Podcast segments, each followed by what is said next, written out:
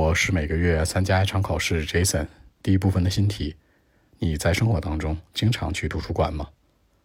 Do you often go to the library in your life? Actually, not really. Nope. I don't think so. I mean, I don't do it very often in life.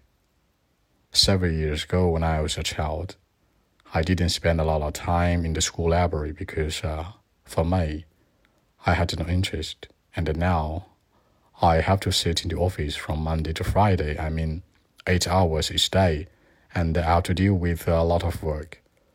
I don't think that I will have some time to go to the library. And on weekend, you know, all what I want is just, you know, resting my mind. For example, going shopping, going for a walk, doing something that I like. I won't go to the library at all. It's too boring to me. So that's it.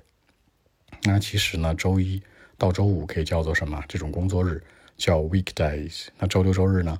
比如说 Sunday、Saturday 可以叫做 weekend。那当我小的时候呢，我不喜欢去学校图书馆，对吧？School library。现在呢，我要 sit in the office，在办公室里面坐着，所以也没有什么时间去啊。那基本上来说，我周末喜欢做的事儿，比如说呢，resting my mind，放空，啥也不干，对吧？我宁可在家待着发呆，我也不去图书馆。Resting my mind，就大家经常说的，就待着什么都不干，发呆放空，或者说呢，go shopping，去购物。这个 shopping 你可以说很多种，比如说 online shopping，比如说去线下实体店 offline shopping，也可以叫做呢 physical store shopping。比如说呢，什么叫 store 商店？实体商店呢 physical store。那还可以去散步溜达呀，遛个弯儿，go for a walk，doing something that I like 都可以。那我觉得其实呢。